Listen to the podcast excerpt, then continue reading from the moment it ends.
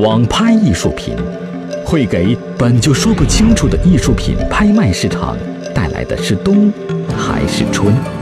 只能说从信息、从传播角度来讲，它是有一定的推进性。就是说它是个双刃剑啊，它有利有弊。有人说网拍呢帮助了我们这个艺术领域的发展，但也有人说网拍呢实际上呢让这个市场更浑浊了。看似方便快捷的交易方式，又有哪些不为人知的隐患？网购这个过程当中，嗯，你让梅老师在网上看是不是自己的作品，我现在梅老师包括他自己的作品，他都不一定能看得很准。你可以让这个整个的流程，你可以特别的规范，特别的合理，但是你就不能取代我直接面对它来判定它的是非真伪的这个过程。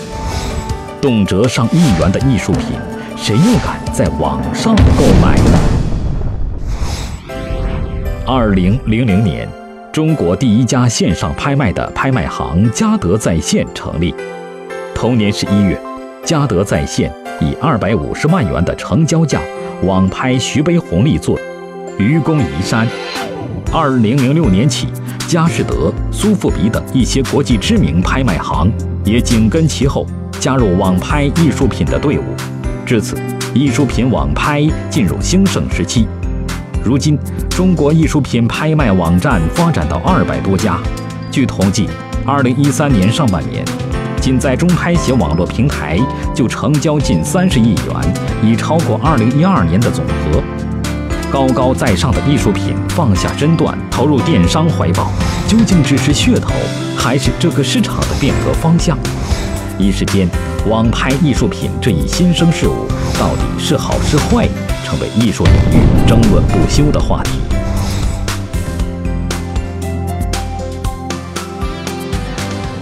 本期嘉宾梅默生，著名书画家、评论家；关东华，知名企业家、收藏家；王燕青，香港卫视新媒体副总裁，知名媒体人。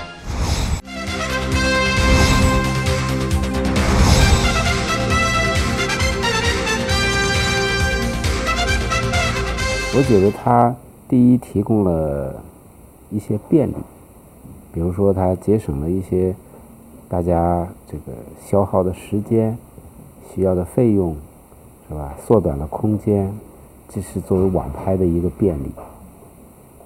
这种便利啊，恐怕是传统拍卖呢它没有的，或者说在传统那个时代它不能想象的。众说纷纭哈，有人说网拍呢帮助了我们这个艺术领域的发展，但也有人说网拍呢实际上呢让这个市场更浑浊了。但是呢，我觉得它也有，它肯定也有它的一些不足。不足就是，假若是特别珍贵的、顶尖的艺术品，如果通过网络上来拍卖，这个买家总会有一种心理上的一种不放心在。网上当然，网上的传播力量是很大，就是说它能够迅速的让很多人都都知晓啊，都能了解到这种产品啊，这种收藏品。但是主要的一个问题，就是你看中国人也可以了解到，国国国际的人士啊，国外人士也一个瞬间可以通过网上就可以找到这样的一个自己想要的这种收藏品。那么网拍呢，它还是一种这个服务于艺术品市场的，就是我我的理解是它的前身。那么至少它是有实体。那么现在参与的呢，有一些交易的公司，那么包括一些拍卖公司呢，它会呃力促网拍，因为网拍对我们来说呢，让信息更透明。对，其实我觉得作为互联网的从业者哈，我们更多的呢是想这个做电商的时候是想完成信息的透明和规范化啊，但是确实发现，在艺术品市场上呢，极其几落，包括在国外都是会出现呃这个网拍一时兴起，一时又落魄。起伏的原因，我觉得最主要的原因就是网拍对于艺术作品的真伪的鉴定，对于它品质优劣的这个判断，是吧？对于它质量本身的这个这个这个衡量和把握，那收藏者心里不是十分的踏实。假如艺术家是下蛋的鸡，那么艺术家把鸡蛋下出来以后，这个鸡蛋卖什么样？这个鸡蛋卖到哪里去？鸡蛋被什么人所吃或消费，这个艺术家管不了了，这个就不由他了，他就完全变成一个商品了，对吧？它有商品有商品的规律，但是我们有一个前定词叫艺术商品，这就是特殊性。真正的艺术品，对它有唯一性、不可重复性、不可取代性。这种不可取代，对艺术家本人来说，甚至也是这样。作为我，作为一个艺术家，从我内心里来说。我特别代表性的作品，我特别重要的作品，或者比较巨幅的创作，大概不太愿意在网上去做拍卖。他在网上拍卖呢，他就有一层中介的隔膜、载体的隔膜啊，不能直接面对这个东西，不能直接面对，就会影响人们对它的出价，这是最基本的。就是一方面是价格因素，还有呢就是您刚才说的质量因素，就是对它的真伪。那我也想问一下，在艺术就是即使没有网拍，在我们实际的艺术品交易当中，那这个尤其是字画，这个真伪，我们是基本上是怎么鉴赏的？呃，艺术品的鉴定呢，就是你要对这个艺术家有相当的了解和熟悉，对他的创作习惯、创作风格，乃至不同创作时期的阶段性的演变。包括他使用的工具材料，啊，他所从从事的主题，乃至他艺术的习表达形式的习惯，都有关系。然后呢，那么当然还有包括艺术品的一定的来路，就是这件作品的来路。就我所知，在国外对于艺术品的来路是非常要在意的，就很清楚。艺术品管理在这方面，至少到目前为止，海外国外的艺术品市场流通是很规范的。好多国家，就我所知，卖假、造假违法，你用假也违法，啊，这个要求就高了，就使得你不可能在那儿你敢用假，用假也是违法。在这里就主要这里面存在一个问题，它就是一个商，就是拍卖市场一个商圈一个炒作的问题。啊，就一旦这个这个，因为很多的东西就是，比如像梅老师，他是那个书画界的大家，那么他们他对自己的一些笔呀、一些墨呀、一些砚呐、一些纸啊，他都有自己的呃独特的自己的东西。当然，自己看到自己的东西，肯定知道自己的东西。但是如果你要在网购这过程当中，嗯，你让梅老师在网上看是不是自己的作品，我现在梅老师包括他自己的作品，他都不一定能看得很准。艺术交易网站发展至今，似乎交给了世人一张不错的答卷：五万元以下作品频频交易。此外，h i h e y 点 com 还曾经完成了几件天价的交易。吴冠中的《春日》以三百零八万成交，艾轩的《三口之家》以一百三十二万成交。但是，传统拍卖会也频频刷新了交易记录。二零一三年十月。香港苏富比亚洲四十周年晚会的拍卖中，曾梵志的《最后的晚餐》以一点八零四四亿港元交易成功，刷新了亚洲当代艺术的拍卖记录。这样过亿的艺术品，能在网络上拍卖吗？比如说，我现在需要在网上拍一件收藏品，那么，呃，即使我认定这个收藏品是真的，那么呢？呃，我也确实认可它的价格。那么好，我也拿自己的那个支付宝支付了这笔款。那么下面一个问题，你把这个东西送到我这儿来之后，当我拿手里第一感官，通过我的视觉跟自己的触觉，我感觉到这东西是假的，你给不给我退货？怎么退？这个东西假如是值一百万，那么这里头肯定就每天都有不停的官司在出现。这第一个问题。第二个问题，即使它是真的，我也想退，但退回去这东西是假的，怎么办？可是这种事情在实际的，就是交易当中，我们说在线下交易中也有这种情况，比如说拍假跟卖假，它不是互联网所造成的。你要拍，你可以提前去看，我有这个想法，是不是？那么在这个过程当中呢，可以让自己真真正正的有视觉感、有触觉观念、视觉观念、触觉观念来认证这东西到底是真的是假的。那么你决定。拍还是不拍？多少价格拍？那么在之前呢，这个过程你已经知道了。那么在这拍卖现场的时候，你举牌的时候，比如说我假定这个东西五十万，那么超过五十万我就肯定不会再举了。如果在五十万之内，我会举。即使这东西是假的，我也认，因为拍卖行就是你走出拍卖行了，他这对这对于这个东西他是不负责任的。那么如果是电商，那就是不一样。为什么呢？电商首先第一点，它在整个的服务过程当中，它有退货这个。条件，但是拍卖行是不允许退货的，你退不了。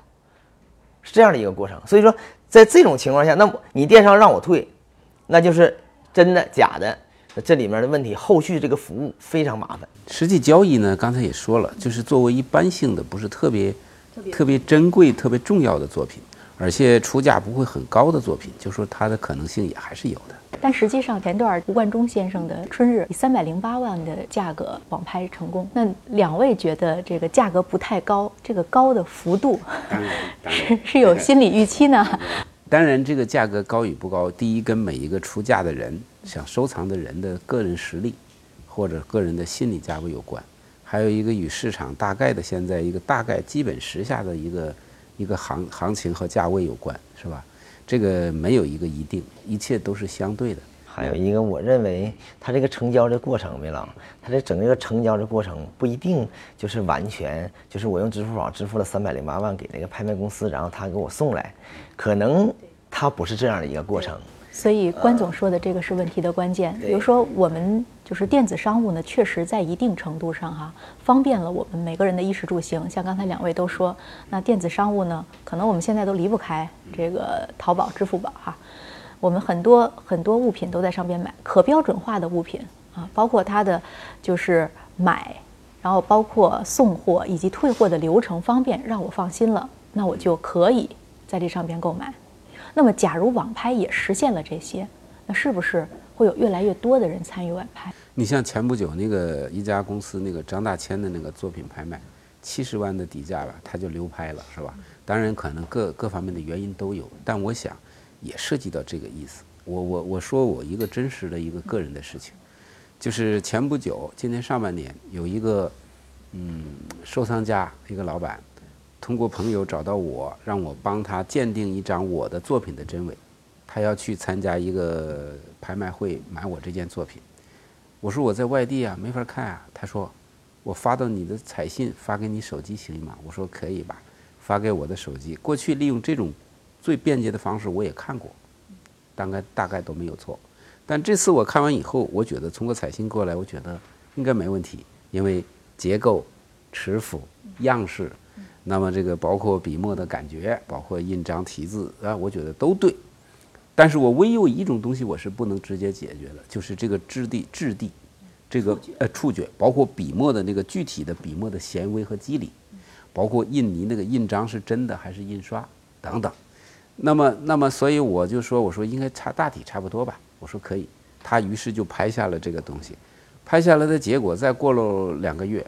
我终于再拿到这个东西，他终于又找到我，让我还不放心，因为有人告诉他这个东西对吗？他当时拍了的时候是装在玻璃框里的，一个镜框里的。然后就终于这个东西到我手里的时候，我这回仔细再一看，这是一张用宣纸仿真高仿制作的一个仿品。那你看它的空间、面积、平面结构都是对的，是吧？那个笔墨的效果，视觉上平面通过视频看过来也是对的。但是只有说，它的印泥是印上去的，它的笔墨也是印上去的，而不是我的原笔墨。所以这个东西，如果我不直接摸着它，不直接看着它，我是无法判定的。我说这样吧，把这件作品留下吧，谁叫让我看了？我只能说我买一个教训。那好了，我再给你补充，就算补偿你，因为你买的我的东西，我只好我给他补偿了一件。这个所有的艺术品，不用说现代的、近代的，更说古代的，它都有一个信息，都有一种文物信息。越历史久远，越有一种古老的气息在。这个气息，这个东西不直接面对，通过中介的传媒、视频，通过网络，它总是有隔一层，就这个意思。尽管网拍佣金只有百分之三到百分之十二。比实体拍卖低了许多，同时节约了时间、交通、住宿等诸多成本。尽管网拍突破了时空的界限，让无论什么地方的买家随时能够竞买世界各地的藏品，并且做出更加理性的决定，但是，对于艺术藏品拍卖、赝品炒作等等这些传统拍卖就存在的难题，网拍仍然不能解决。买家更习惯于到现场看预展，收藏者更要仔细研究藏品的真假。如何在节约成本的同时避免买卖风险，才是买家在选择拍卖方式的重要指标。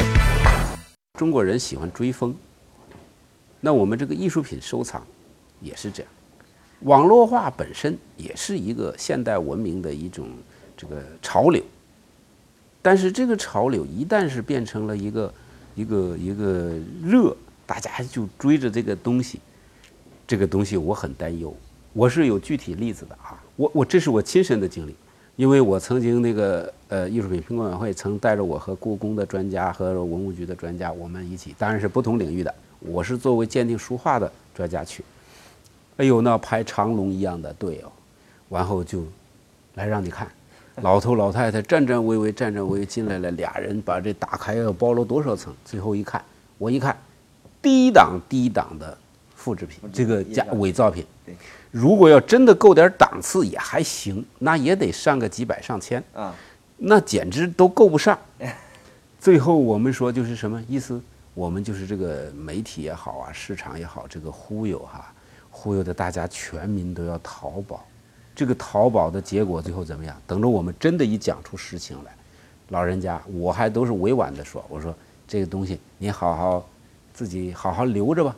但老人说非得要问，我这个值多少钱？我们说只看对不对，不说价钱，市场价不说，不说他非要问，我这个到底对不对？我们对不对也不能说假话，特别为难。后来，所以说呀，我面对两次这样的问题，我就感叹：当我们这个民族又被又又被某些风气、时尚忽悠成大家全民都要淘宝的时候，我觉得又挺悲哀。我真的觉得挺悲哀。这就更别谈什么发展传承文化了。就大家还是为利而来，完后而且还冒着冒险侥幸的心理，完后结果是血本无归。收藏绝对不能有投机心理。如果你要是在收藏上面，你要是存在一种投机、投机这种心理的话，那你是肯定要损失巨大的，而且会血本无归。我们不是说所有的复制品或高仿品都没有价值，对，是这样的。但是必须是说，你是不是明白这个价值？你是不是明白它是一个复制的价值，或者说特定时候一个一个高仿的一个价值？比如说，举个例子，我们清乾隆。仿宋玉，那当然也有价值，当然有价值，对吧？那反过来说，张大千仿八大，那当然也有价值。但是这个价值跟那个第一那个原原原件的价值不同而已。我就是想说一句，接着关总这个话，我就特别想说的是，我们这个时代，作为传媒，作为网络哈，要起一个什么样的一个一个一个引导和中介和传播的作用？从另一个角度也说。我说，其实是这个行业的问题呢，被搬到了互联网上，那么它可能就出现了，啊，可能本身行业像无论说拍假卖假，在这个行业一直都有，甚至就像说了作假，它有特别大的利益，有利益驱动。那至少我们现在有一大部分人还是逐利的啊，尽管有一些少部分人很清醒的意识到了这个行业要发展，我必须回归到最淳朴的理念，才能真正的让它发展下去。应该说，所谓的收藏队伍哈，也是三六九等，层次高低、目的、功利，呃，这个这个心理各个不同，这个也很正常，社会嘛哈。就像您刚才说的，这个造假的艺术也已经 让你惊叹。有时候道高一尺，魔高一丈，真的真的是。呃，像我们有些现在高仿的作品，像有些东西，真的是挺难看的。所以就说。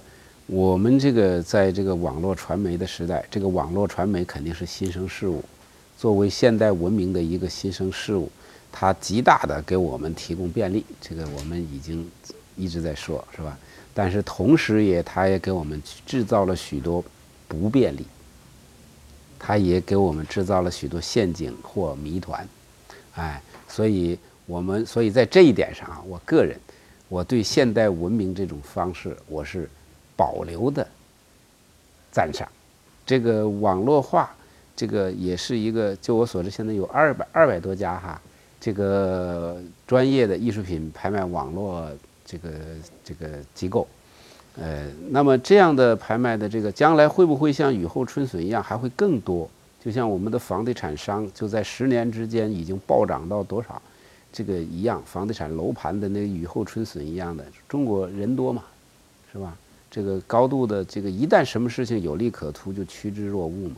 但是很快，迅速的就把这个领域又搞得乌烟瘴气。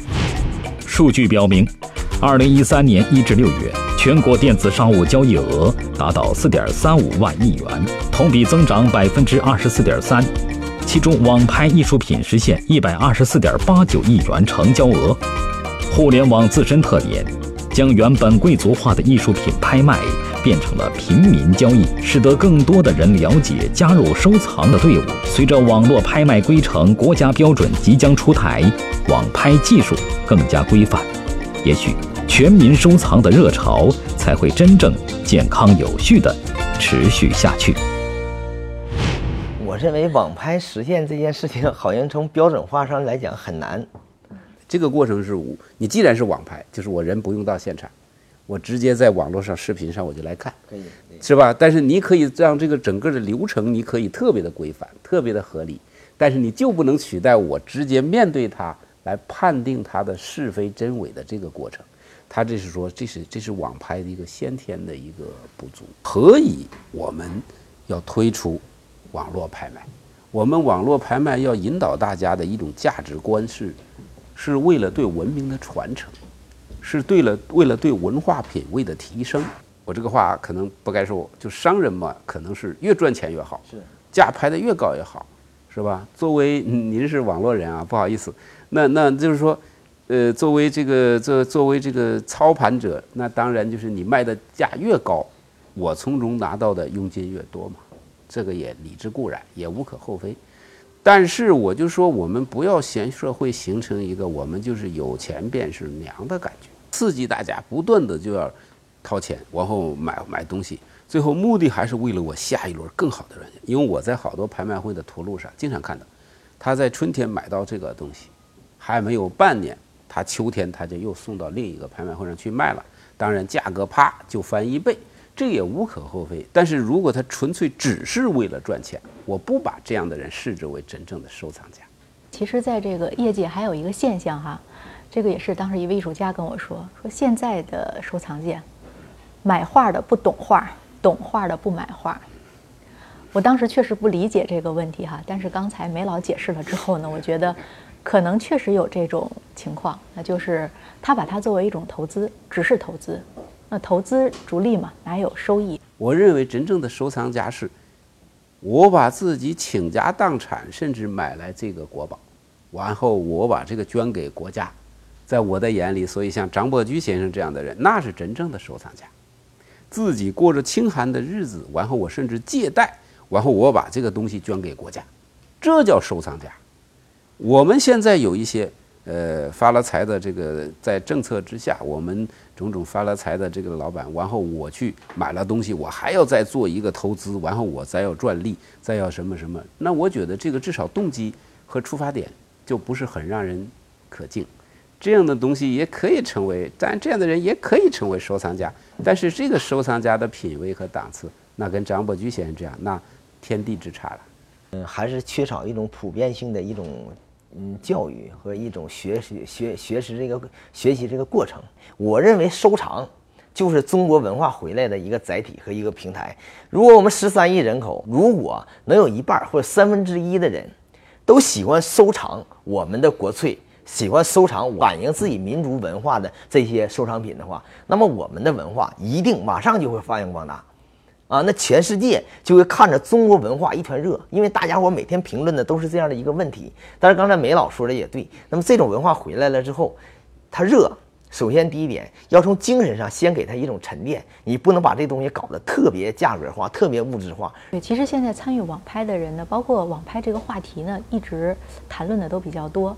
其实作为互联网行业，我们也也一直在思考哈。如何能让网拍就实现它的这种规范透明啊？